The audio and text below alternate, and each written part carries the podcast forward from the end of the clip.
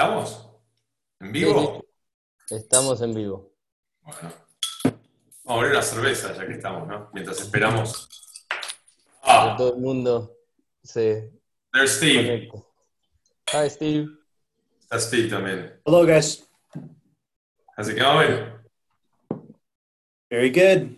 Just Cool. finished the tasting. Perfect.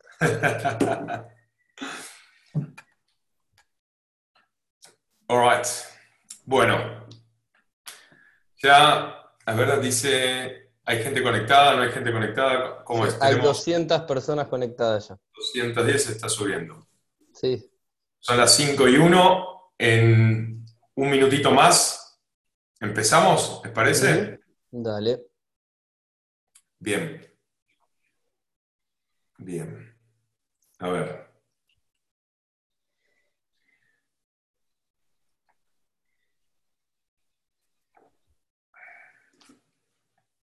Bueno, me parece que podemos ir empezando, ¿les parece? Y ya eh, se va a ir sumando la gente. Total, al principio es un poquito de la intro.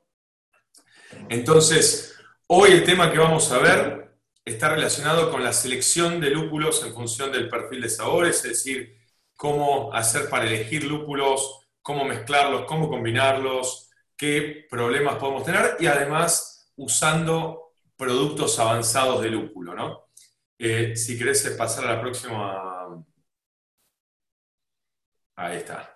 Entonces, la sesión de la semana pasada en la cual hablamos sobre el lúpulo en tierras hispanohablantes, ya está en el canal de YouTube, así que el que se la perdió está disponible para, para mirarla cuando quiera, está en, en la nube. Y eh, hoy vamos a hablar de la selección de lúpulos en función del perfil de sabores, la que viene eh, interacción entre lúpulo y levadura. Pero vamos ya a la siguiente y empezamos a hablar del contenido de qué es lo que vamos a ver hoy. Entonces, primero vamos a dividir, eh, a buscar una manera práctica para dividir los lúpulos en, grupos, eh, por perfiles y por uso. Eh, vamos a hablar de qué pasa en la época de la cosecha, cómo se seleccionan los lúpulos, este, qué es lo que pasa eh, normalmente en Yakima o en, o en- o en Alemania también, este, en este momento, pero específicamente en Yakima, donde es casi un peregrinaje. Eh, vamos a hablar cómo reemplazar o sustituir un lúpulo por otro, qué estrategias podemos tener, qué maneras hay o qué maneras no hay tal vez más de compensar el aporte aromático entre lotes, como ajustar los dry hops, eh, combinaciones de lúpulos, blends de lúpulos y productos avanzados. ¿Son una opción o no son una opción para eh, las, cervece- las cervecerías artesanales o nuestra industria craft? ¿no? Eh, Seguimos. No, ahí está. Bueno, Hopsteiner es una empresa mundial de lúpulo desde 1845. Tenemos operaciones y plantas en Europa, las Américas, Asia y Australia. Y tenemos clientes cerveceros en todo el mundo. Hacemos una cosa, hops, solo lúpulo. No hacemos cebada, ni malta, ni mangueras, ni corcholates, solo hops. Somos granjeros, uno de los granjeros más grandes del mundo. Además, compramos lúpulo en flor de los gran- otros granjeros. Procesamos lúpulo en flor hasta pellets y extractos y todos los productos, productos del lúpulo especiales por cerveceros pequeños y también cerveceros grandes. Y somos su asocio en el lúpulo. Próximo. Bien, bueno, de Birratecnia, pues primero yo soy Mati, este, originalmente ingeniero, sigo siendo ingeniero, eh, pero ahora más cervecero. Eh, tengo experiencia en Asia y Oceanía, donde trabajé para el grupo Asahi y las distintas cervecerías artesanales eh, que fueron parte o fueron empezando a formar parte de ese grupo. Y hace dos años y monedas, dos años y medio, ya casi tres, volví a Argentina para abrir dos dingos. Eh, hace seis meses abrimos también un grupo en, en Uruguay, así que soy el head, el cervecero, el head brewer este, de, de esas cervecerías, además de formar parte del proyecto Birrateña. Bueno, yo soy Leandro, este, informático de venido cervecero. Tengo una maestría de Harriet White en Brewing y Distilling de Escocia. Eh, trabajé en un par de empresas, un par de cervecerías en Francia y después volví a Argentina a armar Placebo hace un poco más de un año y medio. Este, bueno, y Birratecnia es una, una plataforma conjunta que tenemos con Matías y que ahora Hopsteiner nos está dando esta posibilidad Básicamente todo pareció como un podcast, pero después empezamos a hacer cosas de investigación y desarrollo, consultoría y cursos. Y bueno, como decía Mati al principio, para los que se conectaron tarde, la versión anterior de la charla anterior de sesiones lupuladas está en nuestro canal de YouTube, por si la quieren ir a ver y ver un poco de lo que estuvimos hablando. Bueno, en los invitados de hoy son Steve González de Stone Brewing. Steve González tiene una maestría en ciencia de elaboración de cerveza y destilación y ha estado elaborando cerveza profesionalmente desde 1995. Steve ha trabajado en puestos de ingeniería, producción, calidad y desarrollo de productos en cervecerías y destilerías, y no solo eso, sino que también en bodegas en California y Europa. Y bueno, ahora está elaborando cervezas para Stone Brewing desde hace ocho años. Y además lo tenemos a Jay, que contó, hizo un poco la introducción de Hopsteiner. Jay es el representante de ventas de Hopsteiner para cervecerías artesanales de Arizona, California, Hawái, México, Nevada y Nuevo México. Antes de su carrera en Hopsteiner, trabajó como cervecero artesanal en California, México y Perú. Estudió ciencia de elaboración de cerveza en, en la Universidad de California, Davis, a donde vive. Así que bueno, bienvenidos a los dos. Bueno, antes de arrancar ya con el tema de hoy, eh, lo que sí les quiero comentar a todos que abajo eh, hay un botoncito de QA, eh, preguntas y respuestas. a medida que tengan alguna duda, esperemos que sea relacionada con el tema, no vamos a responder dudas hoy sobre cosas que no están relacionadas con lo que estamos hablando hoy, las vamos a ir respondiendo. De verdad vamos a, vamos a tener, tenemos panelistas que están eh, también responder las preguntas online, pero además eh, vamos a seleccionar algunas de estas preguntas para eh, responderlas en vivo al final de, la sesión. Así que, con esto dicho, empezamos a hablar de, una buena manera de, agrupar aromas y sabores este, que están en nuestros lúpulos. por ejemplo, en este caso, Hofsteiner desarrolló este abanico de aromas y sabores eh, que divide en como macro categorías y la idea es darle intensidad eh, de, qué aroma y qué sabor tienen esos lúpulos para cada una de estas categorías. Entonces, por ejemplo, eh, dentro de frutal tenemos distintos descriptores. Podemos tener descriptores como maracuyá o fruta de la pasión, frutos rojos, melón rocío de miel, damasco o frutas de carozo este, banana, pera. En cítrico podemos tener descriptores distintos que son cítricos, como eh, pomelo, mandarina, naranja, limón. Y la idea es, cuando uno empieza a, hacer el, el assessment o la, mm, categorización de estos lúpulos, empezar a eh, básicamente decir qué intensidad dentro de cada una de estas categorías tiene en los lúpulos que estamos, que estamos viendo. Pasamos a la próxima, Leo, por favor. Entonces, una vez que hacemos eso, podemos ver qué lúpulos caen en su gran mayoría o representan en gran mayoría cada una de estas categorías de aromas y sabores, ¿no? Entonces podemos decir que dentro de, por ejemplo, fruta, eh, los lúpulos frutales, podemos tener eh, por ejemplo, los lúpulos de Hofstein podemos tener el lúpulo Calypso, el, Lotus, el Harvard Blanc, el Huel Melon, este, Polaris, etcétera, etcétera. Y así en cada una de las categorías. Entonces, de esta manera nos permite agrupar eh, muchos lúpulos en como macro categorías de sabores y aromas. Ahora, si vamos a la próxima, a la próxima diapositiva, vamos a ver también que por más que tengamos lúpulos dentro de la misma categoría, no significa que estos lúpulos sean eh, iguales o que puedan ser siempre reemplazables el uno por el otro. Por ejemplo, este, podemos tener dentro de una categoría dos lúpulos que son frutales o, cítricos, por ejemplo, pero eh, como el, mandarina y el lemon drop, y tal vez el mandarina tiene aromas, bueno, como lo dice el nombre, a mandarina en, particular o a pomelo, y en cambio el lemon drop este, tiene un carácter más fuerte a limón y a menta.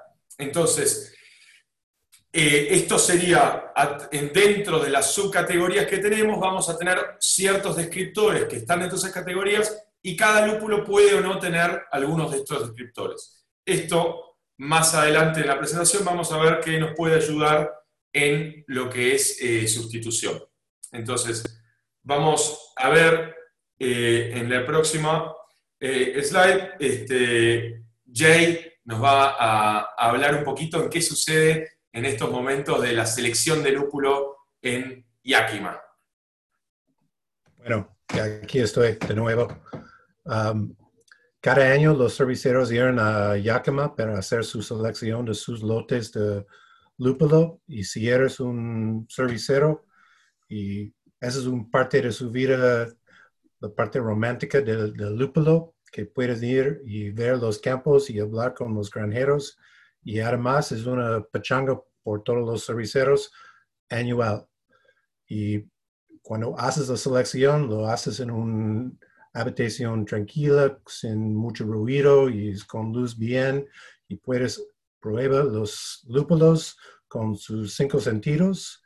Y cuando estás en Yakima puedes ver ah, mucho más aparte de los uh, pruebas de lotes de lúpulo. El próximo, por favor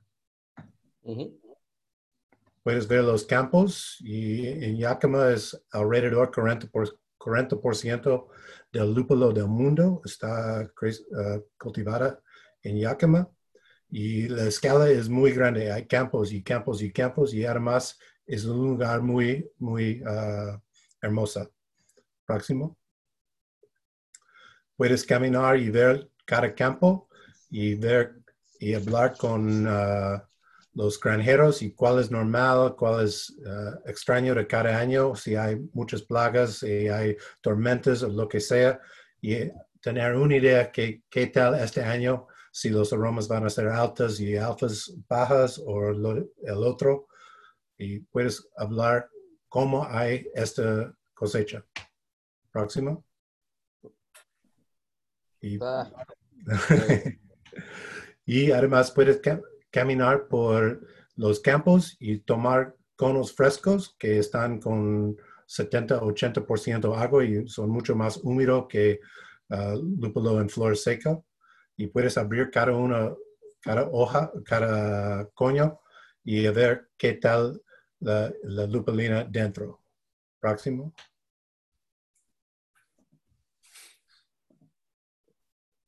Puedes ver los cosechadores y el camino a procesamiento y ver qué tal todo el proceso próximo. Y dentro de las plantas de procesamiento puedes ver las máquinas de limpieza y los secadores. Próximo.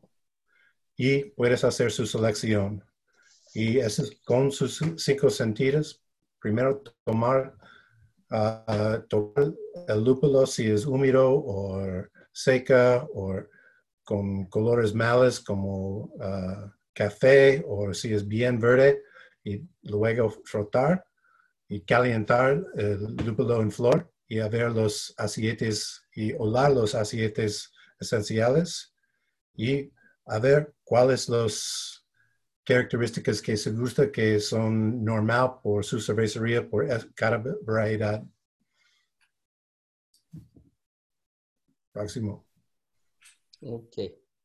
Bueno, entonces básicamente Jay nos contó un poco de la técnica de Robert Smith, que básicamente, como decía, consiste en romper un poco las glándulas del lúpulo y ver qué aroma sacamos, pero no siempre esto se corresponde a lo que después vamos a obtener en la cerveza.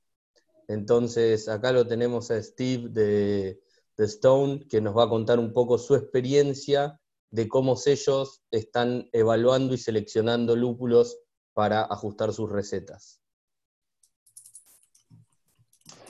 Okay, so I will be speaking in English and Leandro will translate. Uh, Sí. Steve va a estar hablando en inglés y yo voy a ir haciendo la traducción. So uh, at Stone, we purchase a tremendous amount of hops. We we buy uh, all manner of hops. We use a lot of hops. Uh, typical dosage rates uh, are not uncommon to be one kilo per hectol- hectoliter, sometimes more, sometimes a little bit less, but always beers with with a lot of hops. So it's very important that we evaluate uh, with all the tools that we have. Steve lo que nos está contando es que, bueno, eh, Stone hace un fuerte foco a los en los lúpulos, en las cervezas lupuladas. Ellos compran muchísimos lúpulos por, por año y entonces la, la calidad del lúpulo y poder ver cómo aprovecharlos es súper importante para ellos. Y para que se den una idea, la mayoría de sus cervezas andan en un kilo de lúpulo por hectolitro.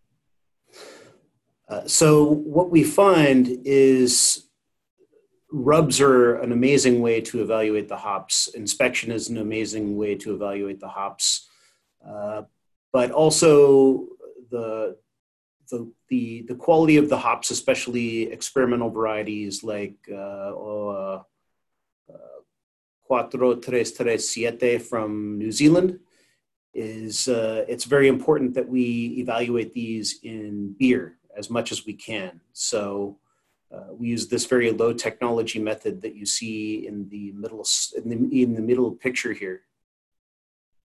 Bueno, Steve lo que está contando es que si bien el método de Robin Sniff y la inspección de los lúpulos en sí mismo te permite, te ayuda a determinar la calidad del lúpulo, con eso no alcanza para saber cómo se va a comportar en la cerveza, y menos cuando estamos hablando de lúpulos experimentales, que por ahí uno conoce menos, está, se está menos familiarizado con los mismos.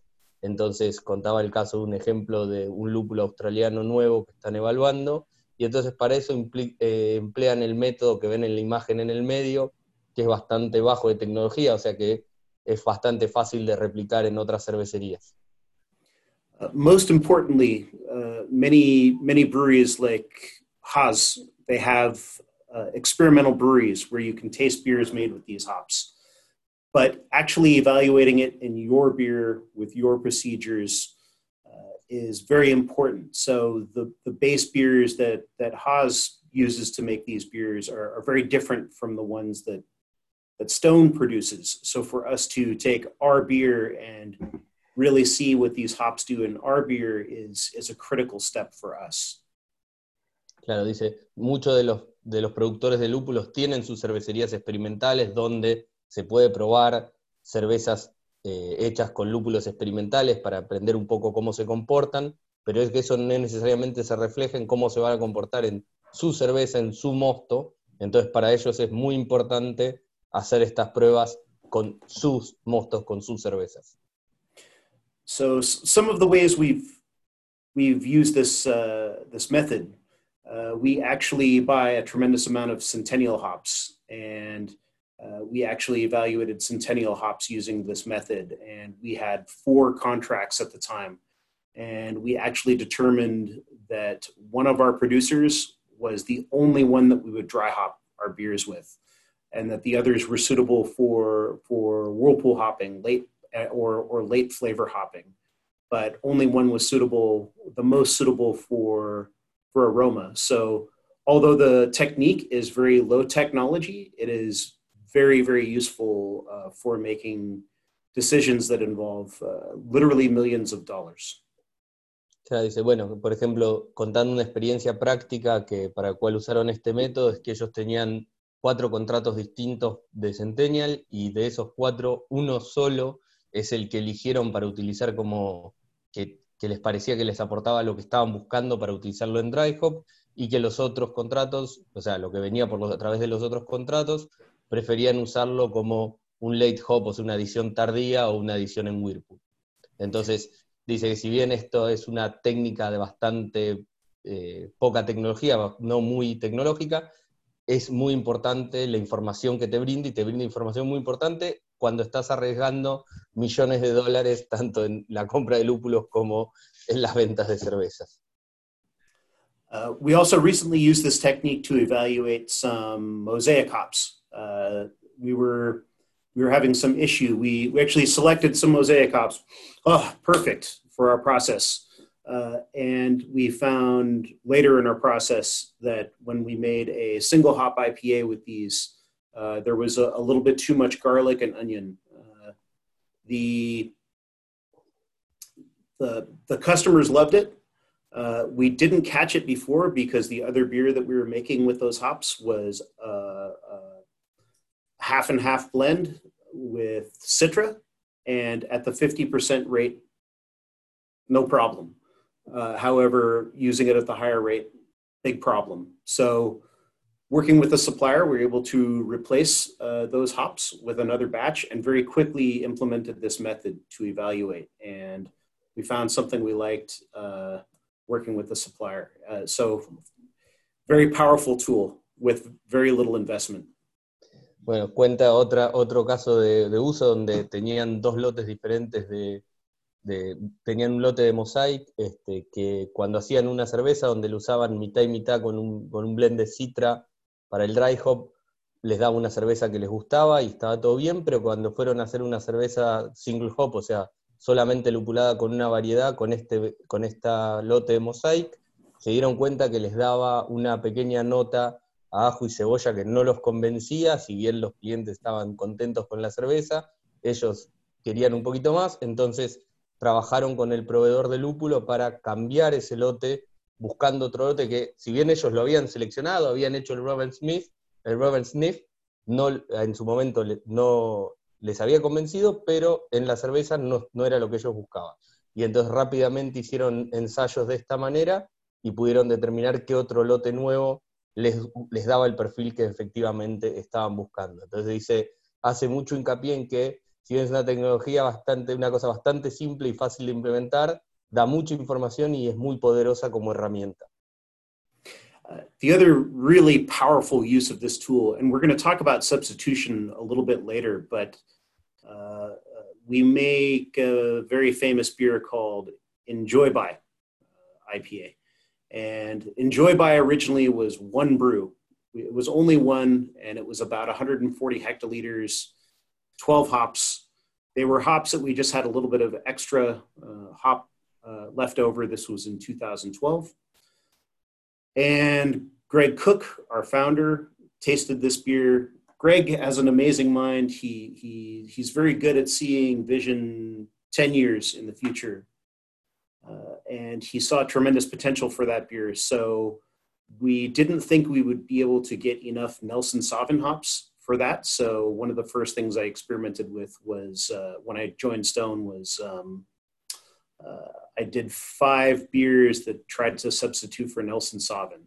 I proved that we were unsuccessful uh, in doing that. Nelson is very very important part of the flavor profile for that beer, uh, and so we we ended up buying a lot more Nelson. Uh, we called in some favors from our suppliers. Bueno, básicamente lo que está contando es que dice, si bien vamos a hablar de sustitución de lúpulos un poco más adelante, otra vez donde este tipo de técnicas le fueron útil fue cuando ellos habían hecho hacía un tiempo una cerveza que se llamaba Enjoy By, que habían hecho 140 hectolitros en su momento, tenía 12 variedades de lúpulos distintos, había sido una cerveza desarrollada por el founder, por Greg Cook, de, que según él tiene una muy buena visión de hacia dónde va a ir el mercado a futuro y, decía que esta era una cerveza que iba a ser bien aceptada en un, tiempo, y entonces, pero tenía un componente muy grande de Nelson Sauvin, entonces cuando él llegó a Stone, parte de lo que hizo fue intentar ver cómo replicar ese perfil sin tener Nelson Sauvin porque no tenían suficiente para poder seguir haciendo esta cerveza. Y bueno, después de varios intentos se dio cuenta que al Nelson, no al Nelson Sauvin no lo podían reemplazar con otra cosa, es así de único, y entonces, bueno, tuvieron que usar su poder de compra y demandar algunos favores de sus proveedores de lúpulo. Uh, so uh, here you see the the sensory sheet that we use, and um, I just put the red marks in the middle so that you can see the green uh, more clearly where the, the halfway point is on the on the graph.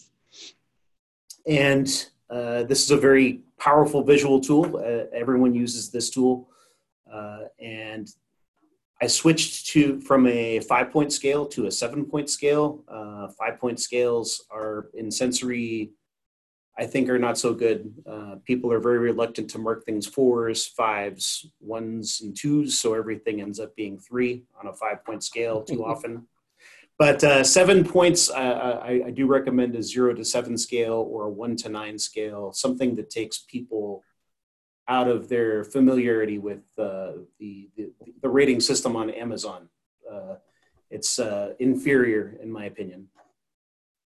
Bueno, acá nos cuenta de mucho de lo que ellos hacen para evaluar esto es con los análisis sensoriales, es graficar con los los gráficos de araña, como el que ven ahí, a donde él simplemente puso la línea de dos y medio, la línea roja, el círculo rojo de dos y medio, para tener la referencia de dónde está la mitad de la escala, para poder interpretar más fácilmente el perfil en verde que se ve de un lúpulo como ejemplo, y que a él dice que lo que le gusta es usar por lo menos una escala de 1 a 7 y en su defecto de 1 a 9, porque dice que en ensayos sensoriales, cuando se usa una escala de 1 a 5, lo que termina sucediendo es que la gente es un poco reacia a marcarlo con uno o con dos y también con cuatro o cinco por cuestiones de que son los, los, los polos de la, de, la, de la, escala, y entonces dice que muchas veces muchas cosas terminan marcadas como tres por, por defecto y no por que realmente es lo que la persona siente que refleja lo que está sensorialmente eh, percibiendo. Entonces, que él recomienda usar una escala un poco más abierta. Y bueno, que esto nuevamente es una herramienta súper valiosa. Uh, the last point I'll make about this, because I, have taken uh, a great deal of time, uh, I, I, think this becomes a very powerful tool for us as well to share with suppliers. Uh, when someone is investing a lot of money in a new hop variety, uh, and certainly I think Jay can speak to this as well, uh, it becomes a very useful tool to give the supplier. Uh, and again, it's it's a different Haas and Steiner and, and all these breweries. They they have experimental breweries, but uh, but they don't necessarily again they don't necessarily use the hops the same way that Stone does. So to share this data with something that um, for us is a very intense IPA, uh, even if the results are uh, not good, uh, in terms of maybe there's far too much pine and that is imbalanced with the floral or stone fruit, uh, that can help actually the supplier make a decision on on what types of beer to to use. And uh, my apologies to Jay for giving so many shout outs to Haas. I d- I didn't mean to do that. my apologies. Uh, we share a lot of data with our suppliers, including Steiner, we, we certainly buy from everybody and we're always we're always very excited to get new experimental hops that we can use this method to evaluate. Dice, bueno, que lo que él dice que esto es muy importante también compartir esta información con los proveedores, sobre todo cuando uno está a la escala de Stone, donde quizás está más involucrado en la puesta en mercado de una nueva variedad, porque nada, eh, poner una nueva variedad en el mercado lleva un montón, consume un montón de dinero de los productores, entonces es importante compartirles esta información porque dice que si bien, de nuevo, hace hincapié en el hecho de que si bien los grandes productores de lúpulo tienen sus cervecerías experimentales para hacer sus lotes experimentales de cerveza con los nuevos lúpulos, por ahí no es la misma manera en que lo usan o en la misma cantidad, y entonces dice que aunque el feedback sea malo, es importante para el proveedor saber para poder trabajar en conjunto, para poder obtener variedades que lleguen a lo que efectivamente Stone o las otras o las cervecerías están buscando y que haya esa interacción entre, entre proveedor y este, usuario, digamos.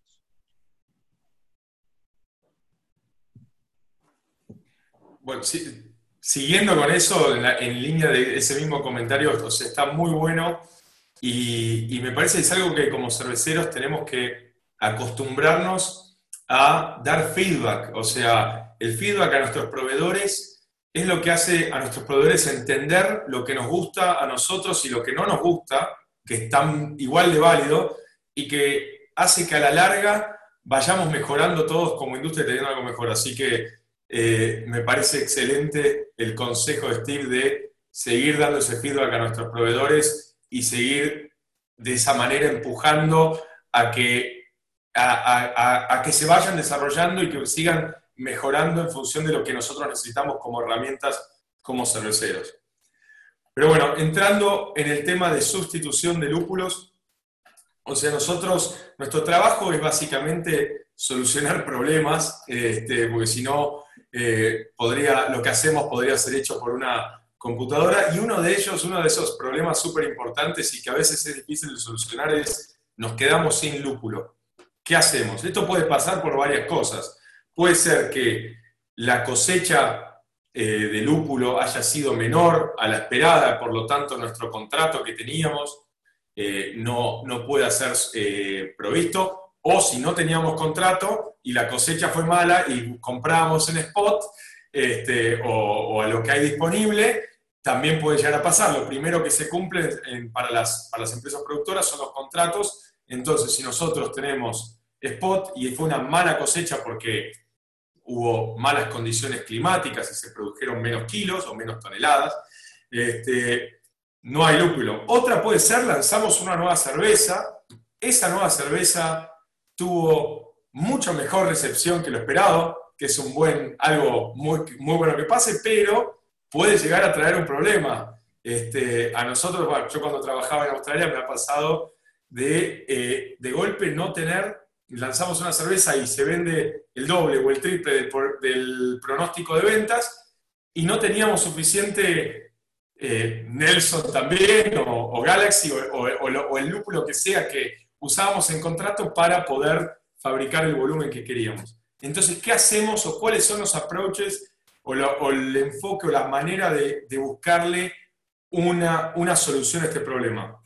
Desde mi punto de vista, o sea, en mi experiencia, eh, uno puede ir por, por un lado, por las sugerencias del el productor. Por ejemplo, acá vemos en, en estos ejemplos que hay en pantalla ahora, eh, eh, por ejemplo, entre el Haller Tower y el Nelson, los dos son recomendados como sustitutos uno de otro eh, por el productor. Ese es un enfoque y es algo que vamos a hacer. Eso tiene que ver con que tal vez algunos de los descriptores que hay ahí estén, coincidan con lo que nosotros queremos. Eso no siempre funciona así, no es que la cerveza no es, o sea, especialmente la parte organoléptica de la cerveza, A más B no siempre es igual a C.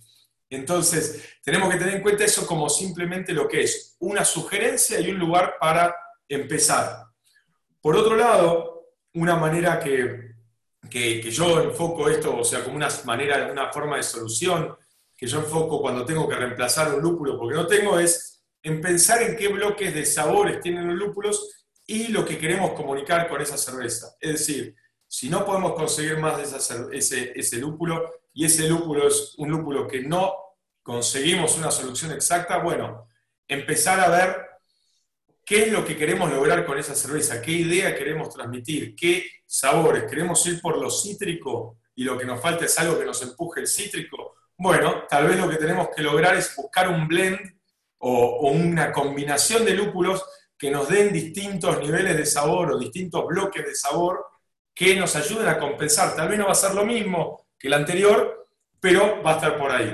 Por otro lado, si es que no es que no tenemos, sino que lo que tenemos es, tenemos la mitad de la cantidad de lúpulo de lo que necesitamos, del, lúpulo, por ejemplo, que, que, nos está faltando, es decir, usamos un 50% de ese lúpulo por todo el resto del año que hay disponible, y buscamos cómo blendearlo con una o dos o tres otras variedades que ayuden a empujar ese lúpulo y hacerlo brillar en las cantidades que, para, el, para, el, perfil que uno quiere empujar. Ahí es donde un método como el que propuso Steve, que usa Stone para eh, la prueba en dry hop, nos puede llegar a servir a encontrar una, eh, cuál es esa combinación. Pero bueno, yendo a, a, a Steve de vuelta, Steve Vos, ustedes, ¿cómo hacen el approach a una sustitución de lúpulo? ¿Cómo es el enfoque de Stone cuando, o, el tuyo personal cuando de golpe no tienen el lúpulo que necesitan o la cantidad suficiente de lúpulo que necesitan para una cerveza? I think I understood most of the question. Uh, can, you, can you repeat that one more time in, in, in English, please? Uh, what is the the approach, Stone's approach to substituting uh, or uh, supplementing hops uh, in case in a specific year you're not, uh, you don't have enough hops or, or you can't get uh, enough of the hop that you have on, a, on, a, on one of your standard beans? Thank you. Uh, so uh, we we we're fortunate. We put a lot of work into pre-selling all our beer, meaning um, we go to all of our distributors and ask how much they want of a particular beer. We have samples for them. Uh, so we're we don't usually run into the problem of of not having enough hops. Uh, but it does happen, and um, I would say we do more work with uh, substituting certain years. So, as if we buy too much, uh, say we're still using a hop uh, that was harvested in 2016 and 2019, we need to reevaluate and find a way to blend new material in. But yes, uh, maybe maybe I should stop and wait for translation on that one. Bueno, lo que, lo que nos está contando Steve es que ellos son afortunados es que, en que su equipo de venta normalmente hace un muy buen trabajo con los distribuidores eh, y normalmente tienen una, un, buen, eh, una buen, un buen pronóstico de ventas, por lo que normalmente no es un problema, pero puede llegar a pasar eh, tanto que se pueden quedar sin algún lúpulo y tienen que hacer una sustitución en un año, o si en ese particular año compran demasiado de un lúpulo, compraron de más de algún lúpulo y tienen que de a poquito empezar a blendearlo con algún material nuevo o mezclarlo con algún material nuevo. Go ahead. So I, think most most of our substitutions are usually partial substitutions, uh, meaning that uh, uh if if we're if we're looking at uh, a possible shortage uh, and we need to extend the life of that hop out, we will look for a similar flavor profile. And again, this is where our in-house sensory tool becomes very, very powerful. Uh, the one we got very close to making a substitution on uh, was uh, an amazing hop from New Zealand called Rawaka. Oh, very good. Uh, in uh, in Enjoy By, we ended up not having to make that substitution, but um, I think that beer is at about twelve thousand hectoliters a year production, which is is a, is a big number for for Evenstone. Um, but yeah, we, we, we, tend to look at the sensory data and uh, and a lot of uh, spreadsheets and hypothetical information. What does the scenario look like if we reduce the use of of this hop from 70% to, to 60% of the blend and then substitute with something? Okay let's find something that we've evaluated in the past. And then we put together a pilot brew of that beer. So uh, typically a five hectoliter pilot brew eh, bueno lo que dice es que eh, ellos eh, bueno la mayoría, por suerte también, la mayoría de las sustituciones son parciales, es decir, que, que,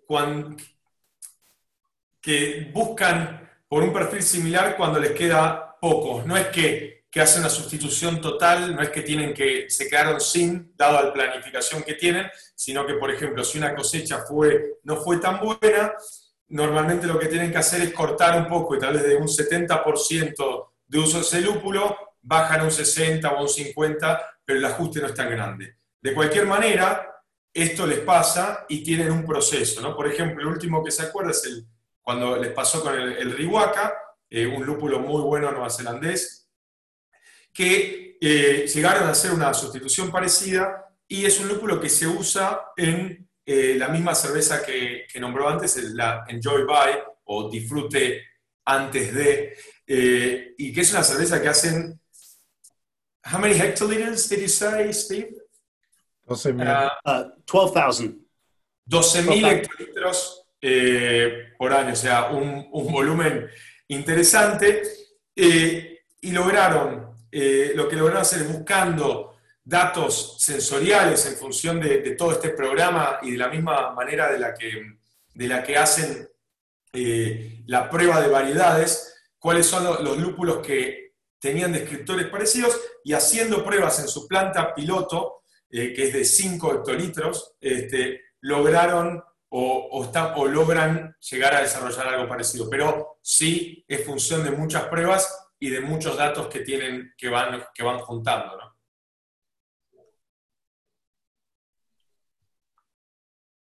Bueno, pasamos a la siguiente, Sí, estaba en eso.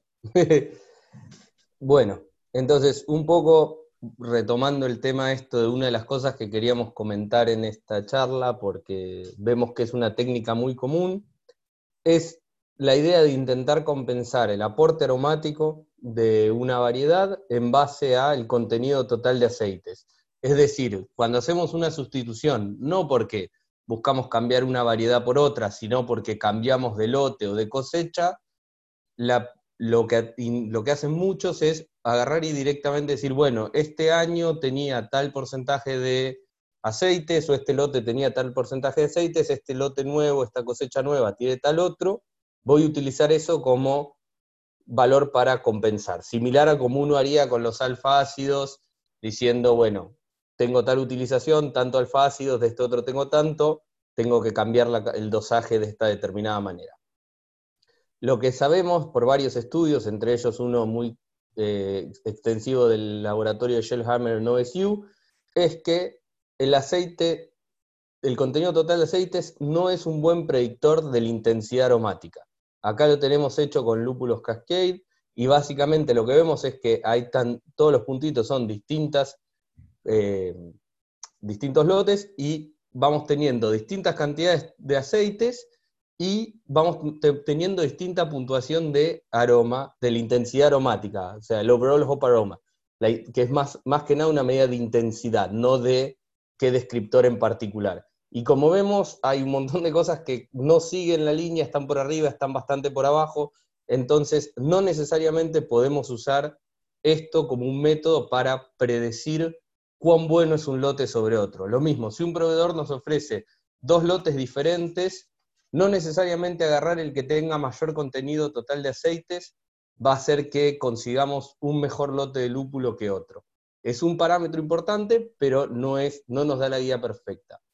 Siguiendo con este tema, hay varios trabajos más que han hecho en este grupo de investigación y lo que encontraron es que sí hay mejores correlaciones cuando se compara, por ejemplo, algún compuesto que ellos definen como un marcador, por ejemplo, que en el caso de Centennial encontraron que era el betapineno, en el caso de Cascade encontraron que era el geraniol, y que con, tomando uno más de estos compuestos marcadores, sí encontraron que se puede establecer una mucha mejor relación entre alguna característica, por ejemplo, cítrico o la intensidad aromática que va a tener el, lúpulo versus cómo, cómo, se representa en la cerveza. Entonces, si uno conociese esta información para la variedad que está jugando, es decir, cuáles son los, los compuestos marcadores que nos permiten que definen de alguna manera la variedad y podemos comparar entre dos lotes, sí por ahí nos podría ayudar a hacer una mejor selección. Pero hoy por hoy todavía esa información es algo que los lupuleros, las grandes lupuleras están recién empezando a investigar. Pero sí vale la pena saber que hay cosas que son mejores predictores que los aceites totales y que los aceites totales no sirven. O sea, o no son la respuesta perfecta a eso. Siguiendo con esto que hablábamos sobre el blending de lúpulos ahora, digamos, poniendo un cambio a, un poco a la presentación, vamos a empezar a hablar de lo que es blends de lúpulos. Entonces, una de las cosas que nos damos cuenta es que acá tenemos una pale ale, una pale ale base, con un dry hop total de 3 gramos litros. Esto es una experiencia de Hopsteiner del 2014, o sea, ya tiene unos años. Y básicamente hicieron tres cervezas, una que era un single hop de 3 gramos litro con una de las variedades, con cada una de las variedades, y otra que era un blend 50-50, y en el tercer caso era un blend de un tercio de cada uno. Y básicamente lo que vemos es que en el caso de la izquierda, hay una sinergia donde la suma de, digamos, el blend es más intenso en el componente cítrico y frutal que cualquiera de las dos variedades que componen el blend, y que después en el resto de los atributos se mantiene más o menos bastante parecido, es apenas, más, es apenas menos herbal y un poquito menos especiado, pero mantiene el mismo perfil. Pero esto no siempre es el caso. En el gráfico del medio vemos que el blend de alguna manera logra que haya un cierto antagonismo, se tapan y perdemos, perdemos en gran medida lo que es cítrico y frutal, es decir, debería estar a lo sumo a la mitad, si estamos hablando de que tenemos la mitad de una de esas variedades en el blend, y está bastante más bajo, entonces es, no sabemos bien cómo se va a comportar, o sea, estamos mezclando dos y no, no se representa ni el gráfico de uno ni el gráfico del otro, y en el caso de la tercera variedad, lo que vemos, en el, perdón, el tercer ensayo, es que es menor en casi todos los componentes que cualquiera de los lúpulos por sí mismo. Y los lúpulos por sí mismos, dentro de todo, eran relativamente parecidos. Los tres tenían un eje frutal, y sin embargo el blend es más bajo que el eje frutal de cada uno de los tres. Con el cítrico, digamos, el lemon drop era muy cítrico, el cascade era bastante menos, pero, perdón, el calipso era bastante menos, y cayó ahí más o menos en el medio el blend, con lo cual un poco lo podíamos pensar que venía por ese lado, pero como vemos no es lineal, no es trivial de darse cuenta o intuir cómo se va a dar un blend a partir de los del perfil de cada uno de los lúpulos. Bueno, y para esto ahora Jay nos va a comentar un poco lo que son los lúpulos, los blend de lúpulos del productor. Sí, este año hicimos un blend, se llama Trident, que es un blend de Calypso, Bravo y Comet. Y en los tiempos que no hay suficiente citra o los precios de citra están muy altos, este blend se sirve muy bien como un sustituto de citra o puede ser su propio uh, lúpulo por producción y cada año podemos hacer un cambio de mezcla por año por año por los cambios de cosecha, que podemos tener el mismo impacto de uh, aroma por cada año y por eso no puedes, no necesitas uh, hacer cambios de su receta, puedes hacer las mismas ediciones por cada año y podemos hacer diferentes mezclas de diferentes uh, regiones o lotes o lo que sea por hacer la misma consistencia. Y creo que este año la, mezcla era 60% Calypso y 30% o 20, 30% de Bravo y lo demás de Comet.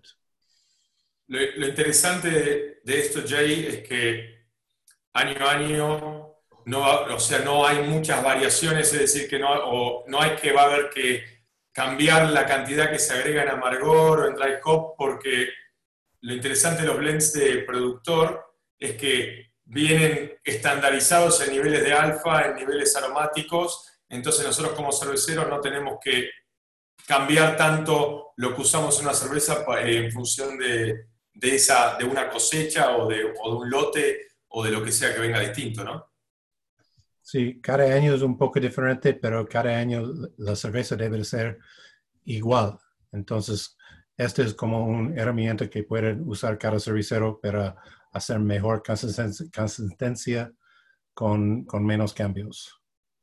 Especialmente a mí para las cervezas de línea me parece una, muy buena herramienta eh, utilizar, ¿no? Cuando uno lo que quiere es siempre tener el mismo perfil, la verdad que los blends me parece eh, los blends ya prehechos, una buena solución sin tener que pensar mucho. Es, ojalá empiecen a haber más blends en un futuro, este, porque para los cerveceros es una, muy buena, una, muy, una muy buena solución. Ustedes como productores pueden ver, pueden acceder a tantos lotes distintos, a, tantas, a tantos orígenes distintos y compensar para que el producto final en uso sea tenga el mismo impacto en la cerveza. Bueno, además es solo una cosa para comprar, no es tres cosas o cinco cosas y no tienes que tener un inventario de cinco o seis para eh, otros lúpulos, simplemente puedes hacer una compra. Sí, sí, totalmente. Bueno, ahora vamos a pasar a hablar un poco de lo que son los productos avanzados del lúpulo. No voy a entrar en detalle de este diagrama, se los dejo como tarea un poco mirarlo y entenderlo, pero sí vamos a hablar de que, digamos, uno a partir del lúpulo en flor, tenemos todo el lado más hacia la derecha, donde se desprenden los pellets tipo 90, que son los pellets que usamos la mayoría de los cerveceros. Después tenemos algunos productos derivados, como los pellets estabilizados y los pellets preisomerizados, que, cuyo objetivo es básicamente buscar una mejora de rendimiento del amargor. Y por otro lado, interesante, tenemos lo que es la lupulina en polvo, que básicamente se hace separando muy, muy, muy baja temperatura, a más o menos menos 30 grados, las glándulas del lúpulo de la materia vegetal, y obtenemos básicamente, por un lado, muy poca materia vegetal mezclado con las glándulas de lupulina del lúpulo y por otro lado toda la materia vegetal. De eso podemos hacer los que se llama, lo que Hopsteiner llama los pellets de lupulina, y si se le agrega de nuevo un poco de material vegetal, aparecen los pellets, T, eh, los pellets T45. Por otro lado, digamos, por el lado izquierdo del de el gráfico, lo que vamos a ver es que tenemos lo que son los extractos. Para los extractos tenemos básicamente dos grandes formas de hacer extracto que son el extracto con CO2 supercrítico o el extracto con etanol. Después del extracto con CO2 supercrítico, que es el más común, tenemos distintos derivados de productos, ya sean los productos preisomerizados, nuevamente buscando una mejora en cómo se comportan en, olla para largar amargor principalmente, o únicamente. Y después tenemos otros productos como el Hop Flow, cuyo objetivo es buscando la remoción de los beta ácidos del extracto, lo que hacemos es que el producto fluya, de ahí el término hot flow, y entonces sea mucho más fácil de dosificar. Ahora lo vamos a, ese producto lo vamos a charlar en un poquito más detalle. Y bueno, y también tenemos el alfa extract donde agregamos, este, sacamos también lo que son los aceites esenciales, o sea, solo nos quedamos con lo que es alfa. Después, por otro lado, tenemos todo lo que son los extractos isomerizados, donde tenemos todos los extractos que son estables a la luz, es decir, que lo podríamos envasar en una botella transparente y no sufrir el típico skunk o el golpe de luz, o lo que se llama golpe de luz. Y por otro lado tenemos lo que se llaman los aroma extracts, que es cuando nos quedamos solamente con la parte de, eh, la parte de eh, aceites y, este, y betácidos y después de eso también podemos hacer, ya sea por ese camino, directamente del lúpulo en flor o de los pellets, podemos hacer los aceites de lúpulo, donde ahí lo único que tenemos es el aceite, y Hopsteiner ofrece tres tipos distintos que vamos a comentar un poquitito en más detalle. Una cosa importante a decir en todo esto es que estos productos no están solamente enfocados en la industria eh, sino también sirven para las cerveceras artesanales de distintos tamaños y algunos productos pueden o no encontrar su uso en, las cervecerías artesanales, las cervecerías craft, pero muchos sí están enfocados para que cervecerías pequeñas los usemos. Entonces está bueno un poco entender qué se viene, y son todos productos naturales derivados del lúpulo. Lo único que hay son tratamientos con nada que permanece en el lúpulo. Digamos, hacemos el extracto con dióxido de carbono supercrítico que después se volatiliza, que también dióxido de carbono agregamos al carbonatar la cerveza, eh, lo enfriamos, lo calentamos, agregamos alguna sal para eh, isomerizar, cosa que también hacemos eh, con el ajuste de sales en el agua, no para la misma razón, pero también agregamos ese tipo de cosas, con lo cual acá no hay nada no natural, no estamos haciendo ningún tipo de tratamiento no natural. Es una cosa que creo que vale la pena saber. Y bueno, empezando por los primeros, este, los extractos de CO2 supercrítico y también el hot flow, Eh, bueno, el extracto de, de, SEO supercrítico está, se usa hace mucho tiempo en, en lo que es la cervecería industrial. Y, y, por mucho tiempo estuvo del lado de vista de la, de la industria artesanal medio mal visto, pero hace unos años empezó a haber alguna tendencia de algunas cervecerías empezando a usarlo. ¿Por qué? Porque hay un valor atrás de eso, hay algo bueno. Ahora, el extracto de CO2 eh, supercrítico normalmente es súper viscoso, es difícil de sacar de un, de un tarro, hay que calentarlo y es más difícil. Y por eso se mejoró de cierta manera y aparece un producto como el Hop Flow que es más usable por cervecerías chiquitas que solamente lo único que hacen es sacarle los beta ácidos, ¿no? Al, eh, y se vuelve menos viscoso y más usable. Pero ¿qué nos da? Nos permite controlar mucho mejor el amargor, nos da una mejor eficiencia de isomerización. Si ven el gráfico, esto no pasa inmediatamente, pero para herbores a partir de más de 50 minutos más o menos hay una curva donde, donde se cruzan las dos curvas de, de, eficiencia de la isomerización y podemos tener, obtener algunos IBUs más de, del agregado de, extracto o de hop flow en herbor.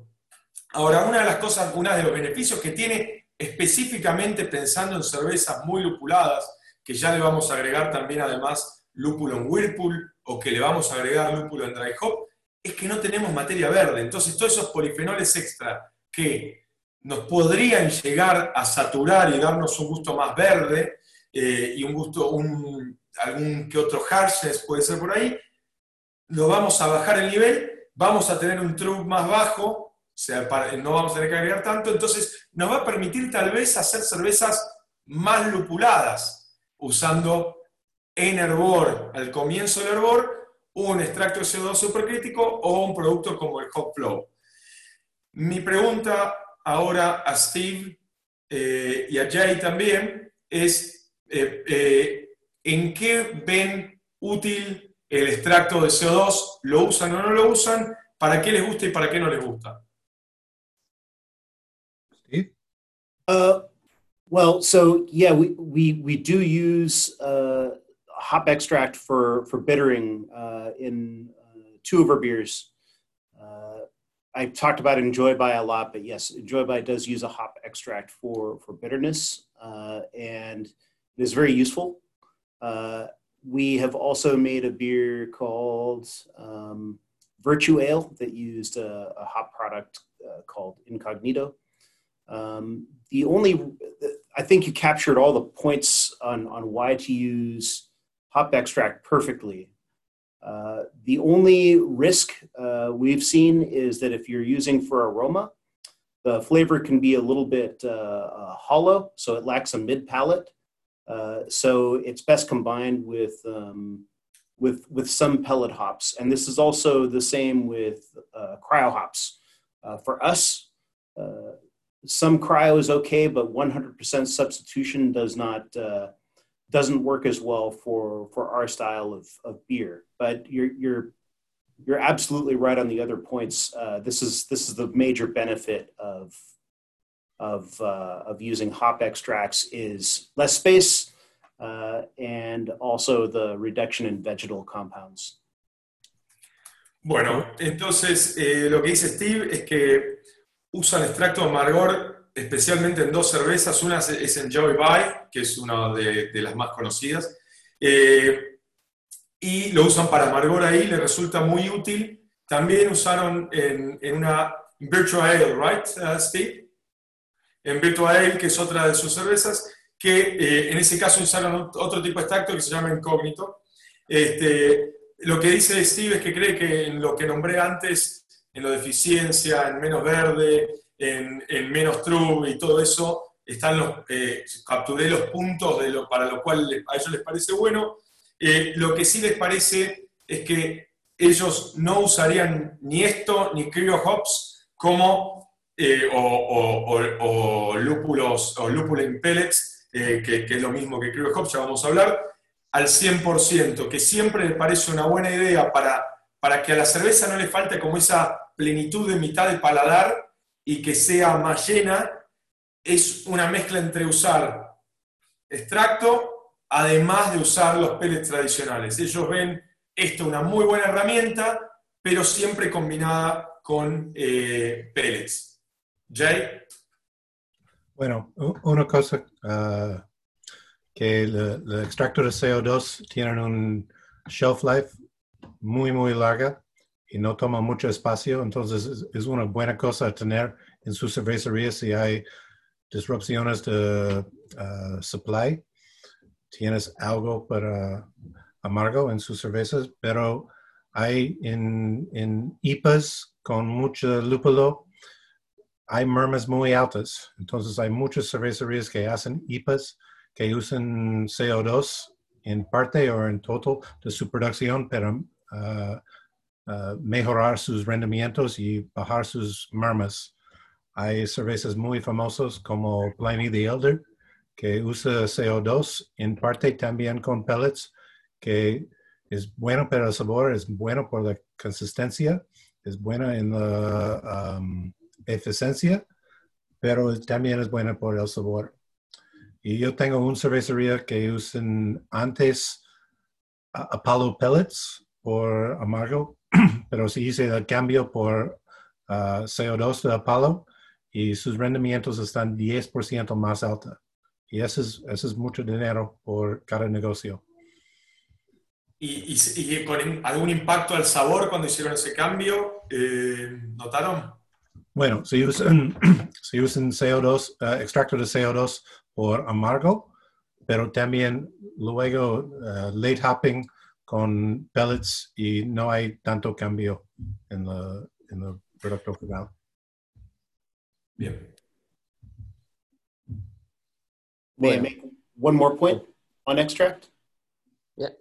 I think uh, uh, one more benefit to extract, and and uh, it was in the slide, but um, the the the t- uh, tetra hop, the uh, uh, the row acids, are very useful for promoting foam.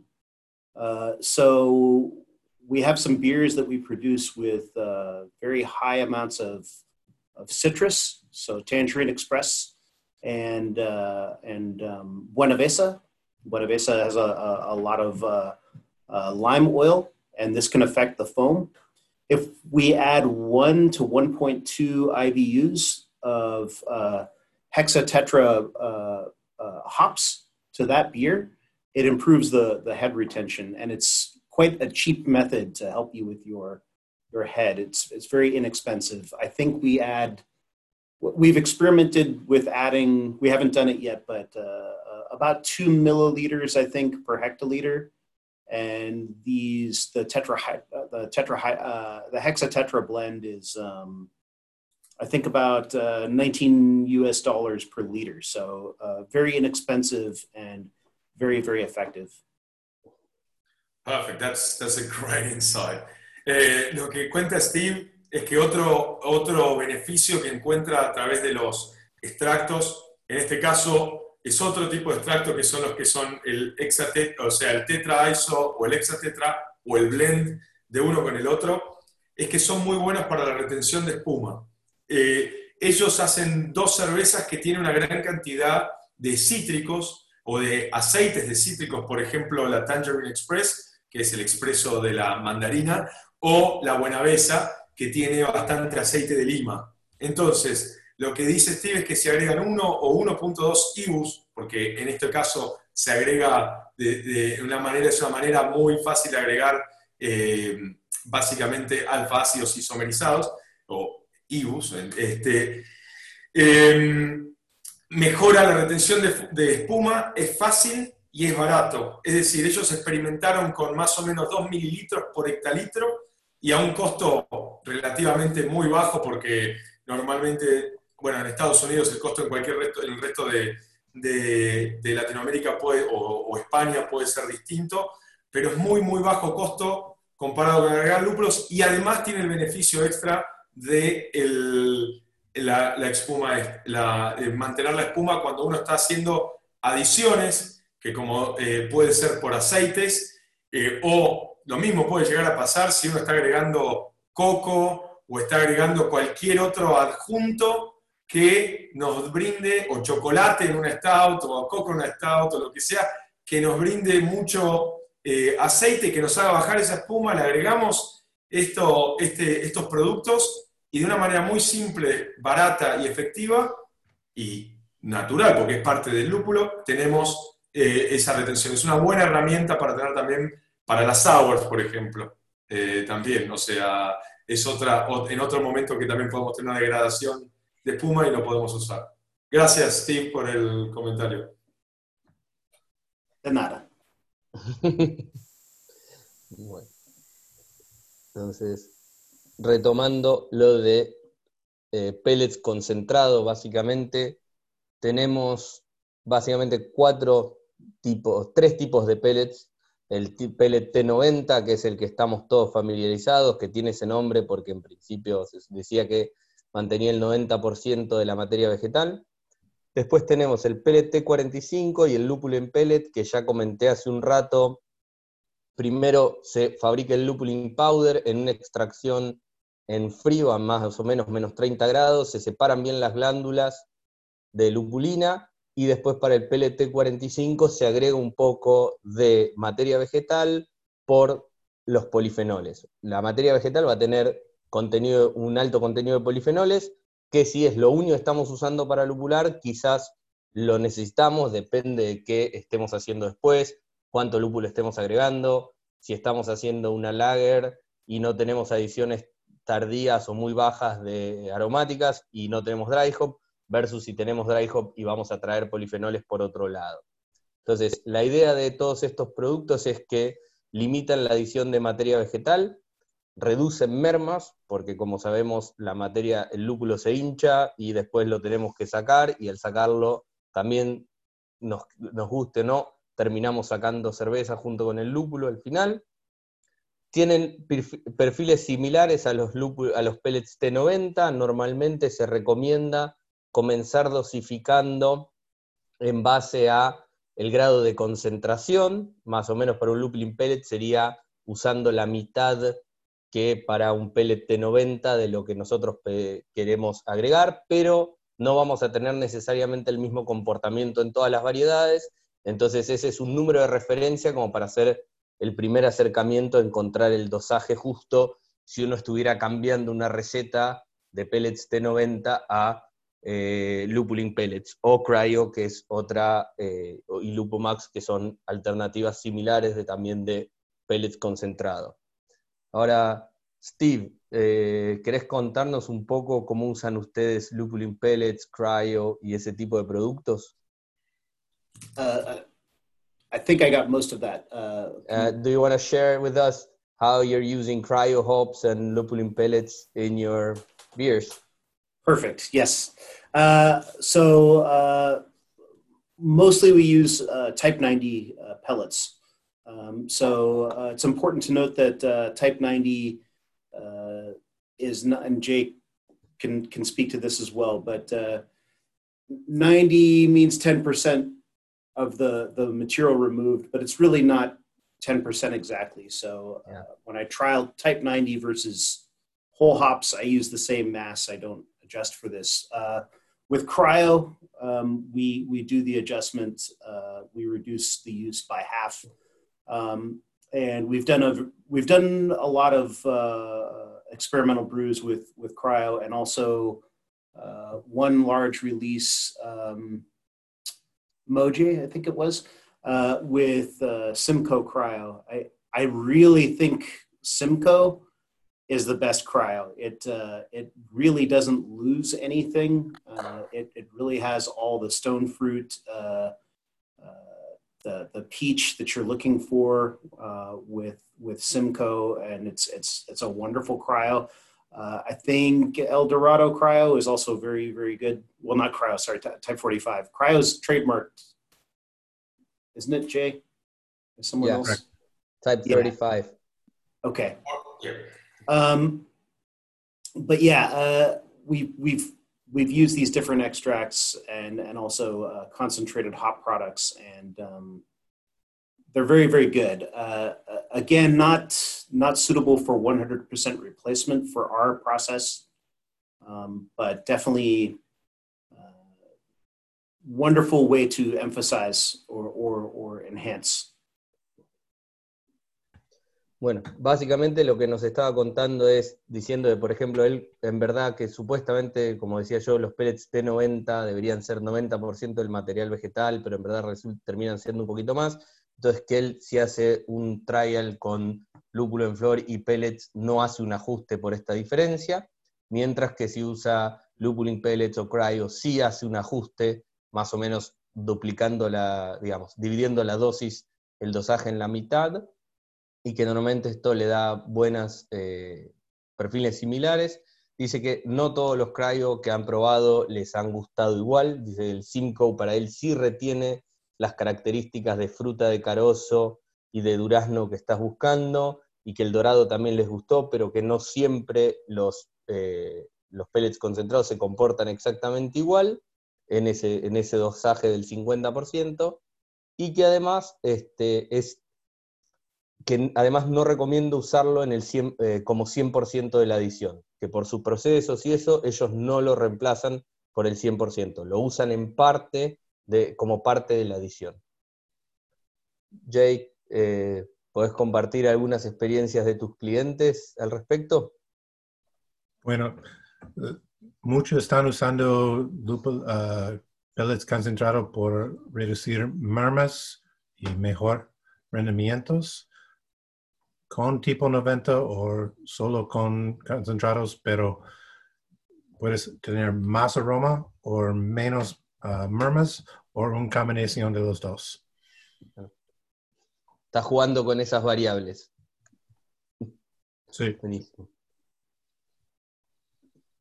Bueno, entonces ahora pasando a lo que son los productos avanzados diseñados para usar en el Whirlpool como el aroma extra que contamos hace un rato o el incognito.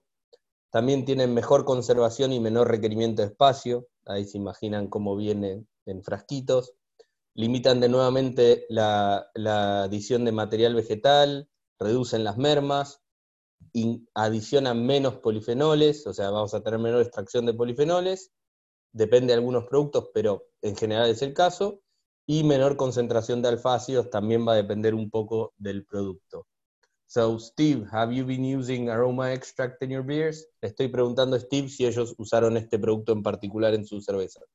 Uh, we haven't this year. No, no, no major releases, uh, but some small brewpub releases. Uh, my colleague Chris Ketchum at our Liberty Station beer, which is a, a 12 hectoliter system, is a big, big fan of uh, of aroma extracts. Um, last year, we did a collaboration with uh, Mitch Steele that used uh, quite a lot of uh, aroma extract, uh, Amarillo, which was just right. It was very, very nice.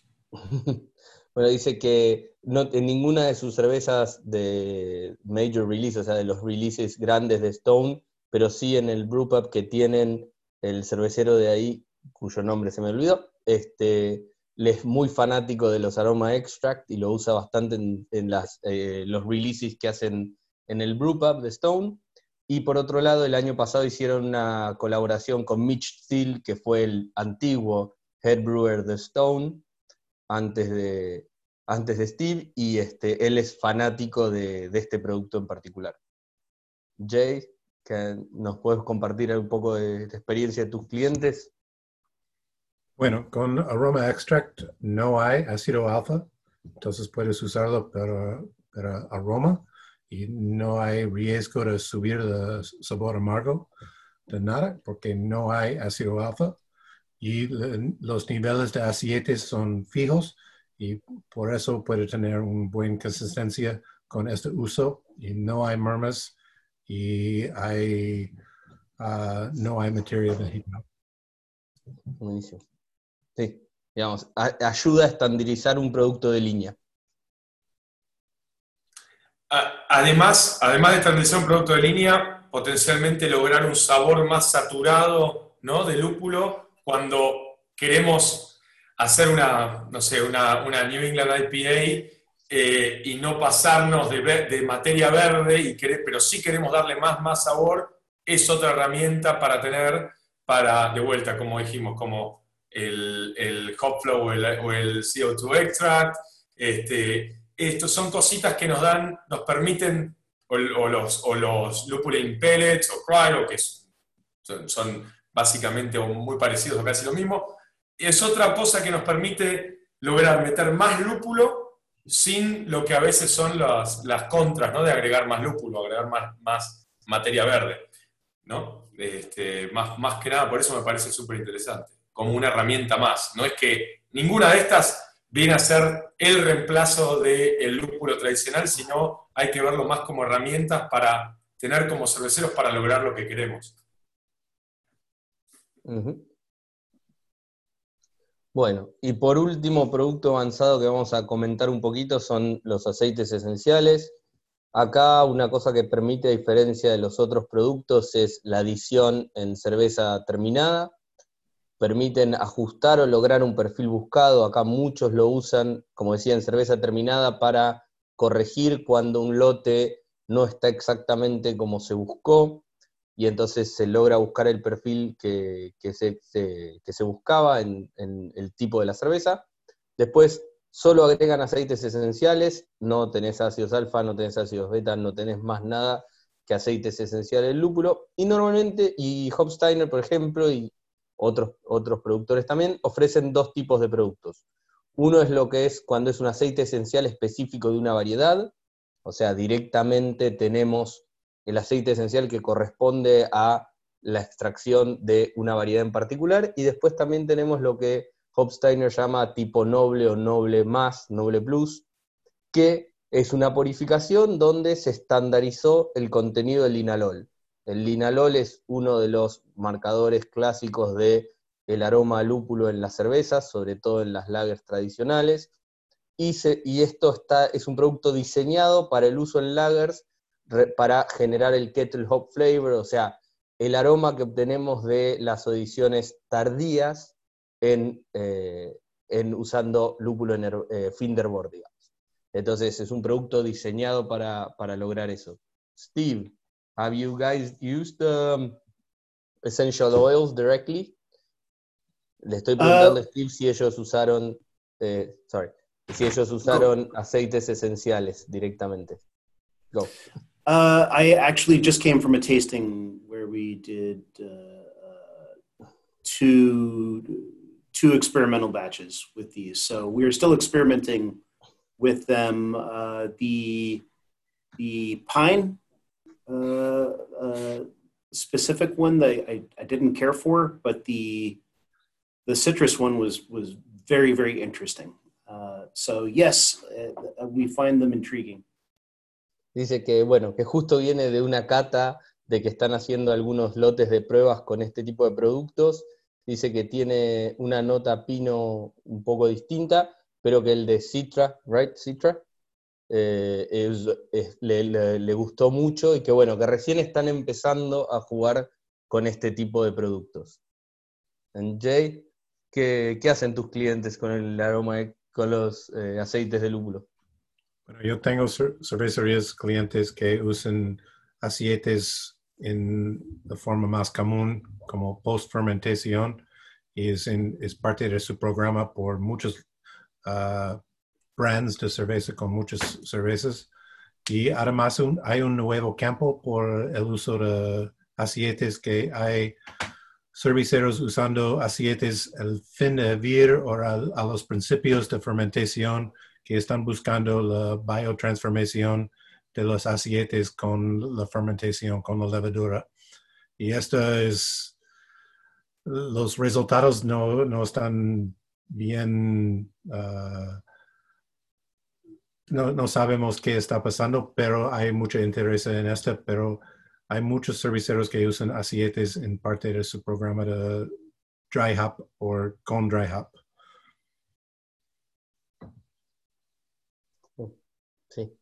Es, es algo que se está empezando a ver.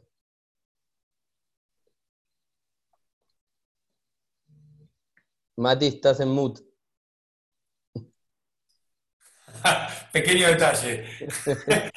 Eh, simplemente para cerrar los productos avanzados y la parte de la presentación y entrar rápidamente en lo que son las preguntas, vamos, eh, eh, la idea es pensar que cada uno de estos productos nos agrega algo distinto. Algunos tienen más materia vegetal, otros menos, uno nos quedamos con los alfa ácidos, otros sacamos los beta, La idea es usarlo como una cortapluma, como MacGyver, este, como hacía MacGyver, y ver qué necesitamos para cada, para cada uso. No es que algo está bien y reemplaza lo otro, eh, depende para qué cerveza. El otro día estábamos discutiendo de este tema con, eh, o hablando, no discutiendo con, con, la gente de Hofsteiner, este, y Harold, eh, por ejemplo, me mencionó algo que tenía mucho sentido. Yo lo hago cuando estoy hablando de esto, tengo muy la cabeza en este momento en IPAs y cervezas muy, eh, muy lupuladas y muy potentes, pero entonces digo, bueno, agregamos, eh, puedo usar menos pellets de 90 y usar más extracto de CO2 para darle amargor, entonces reduzco la materia verde, uso un poco de aroma extract para también maximizar la saturación de los aceites del, del lúpulo, los sabores del lúpulo, pero lo mismo, menos verde, entonces puedo tener una cerveza más, con más sabor a lúpulo y menos verde, pero, y, me parece algo bueno. Ahora, eh, un punto que, hacía Harold, que es, está buenísimo, este, es, ojo que no, es para, no sirve para todo. Por ejemplo, hemos visto que, por ejemplo, en alguna cerveza lager, este, a los tres meses, eh, eh, si uno solamente usa extracto de CO2, puede empezar a perder el, el, llenado de boca que te dan esos polifenoles extra, ¿no? que, que tenés en el PLT 90. Entonces, lo que sirve para un estilo no necesariamente sirve para otro. Con eso me parece que,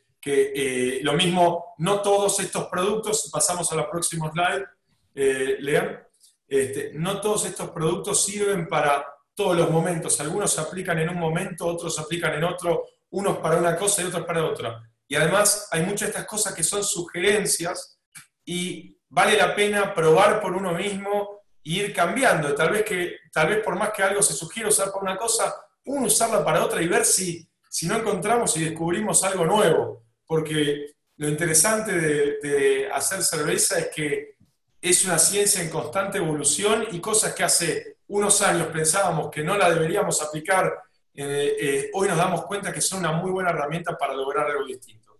Así que con esto eh, cerramos la parte de presentación y abrimos eh, a lo que son las preguntas.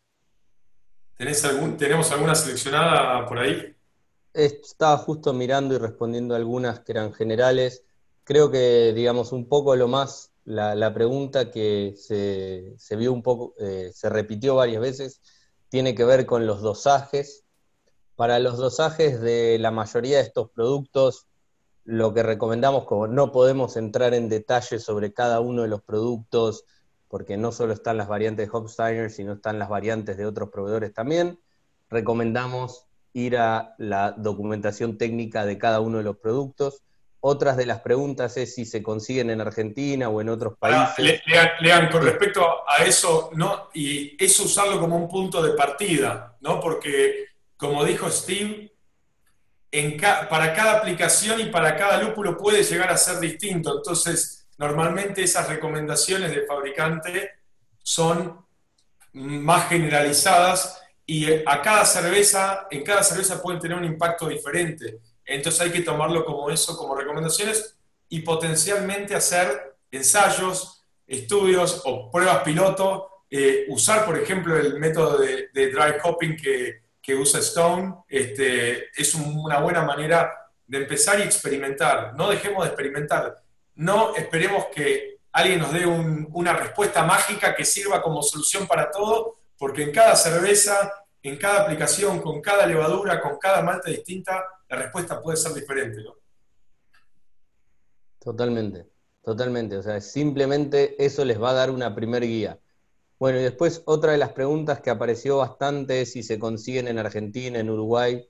Sí, hay versiones de estos productos a pequeña escala. Por ejemplo, el Hop Flow está pensado para poder acercar extracto de CO2 a cervecerías más chicas, pero eso hay que hablarlo con sus respectivos eh, proveedores locales en cada lugar, digamos. No, es el foco nuestro ahora dar, eh, pasar los detalles de quiénes, a quiénes le pueden comprar. No terminaríamos.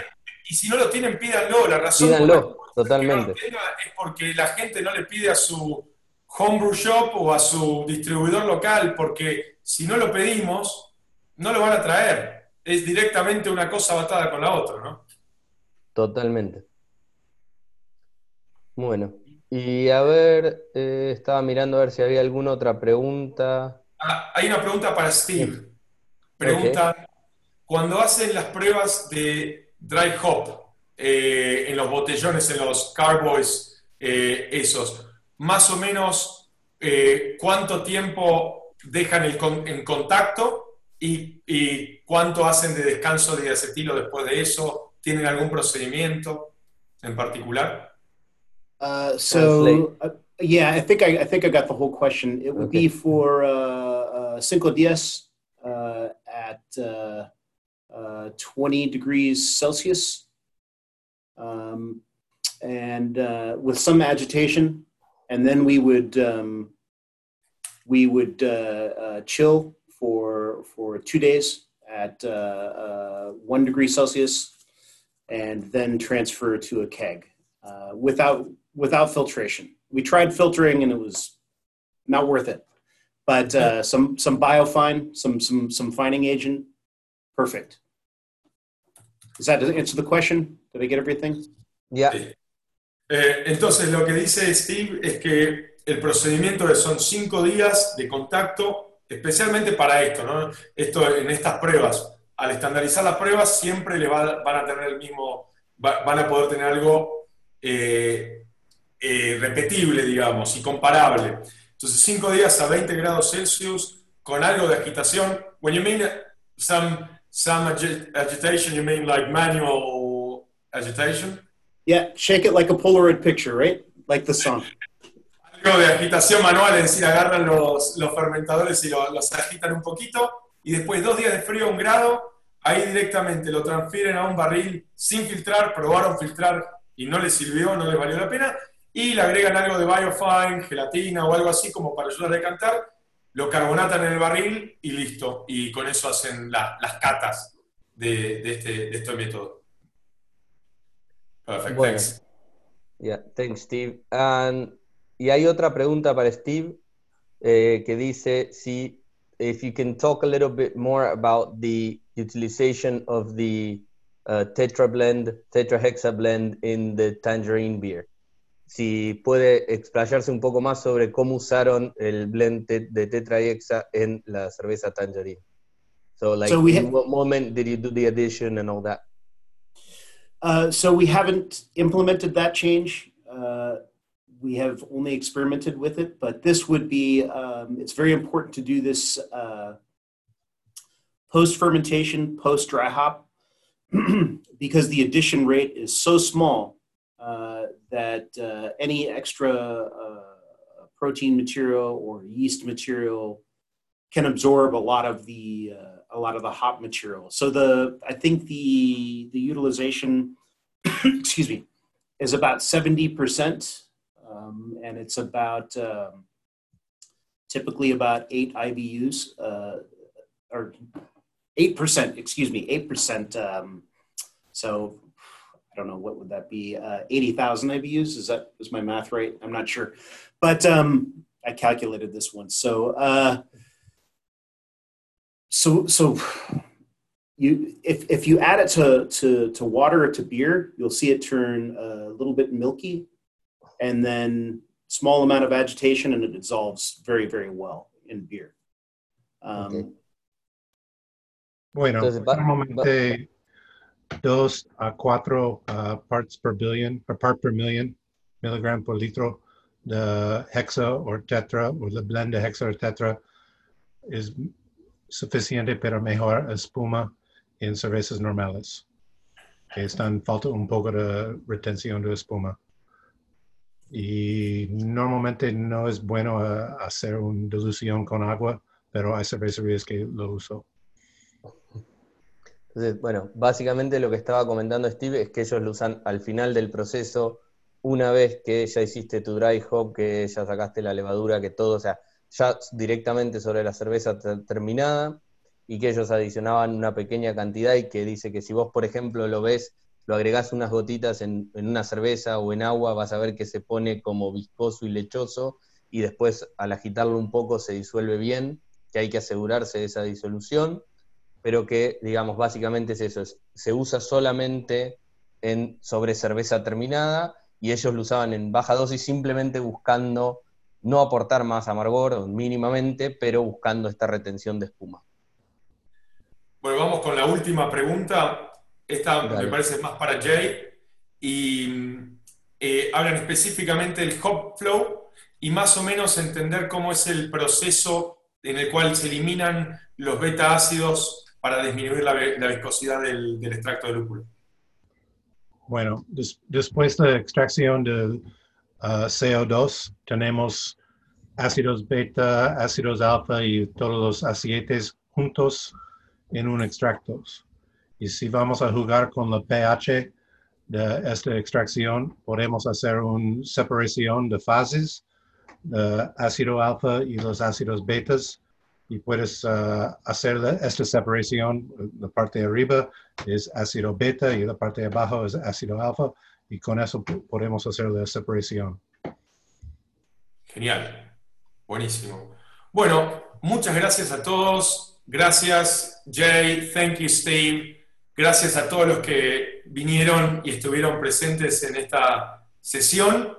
Eh, la próxima semana, no la semana que viene, perdón, la próxima sesión, que es en dos semanas, no el miércoles que viene, sino el otro, vamos a hablar de interacciones entre lúpulo y levadura, biotransformación, este, el 9 de septiembre, acá en este mismo canal. Así que los esperamos ahí.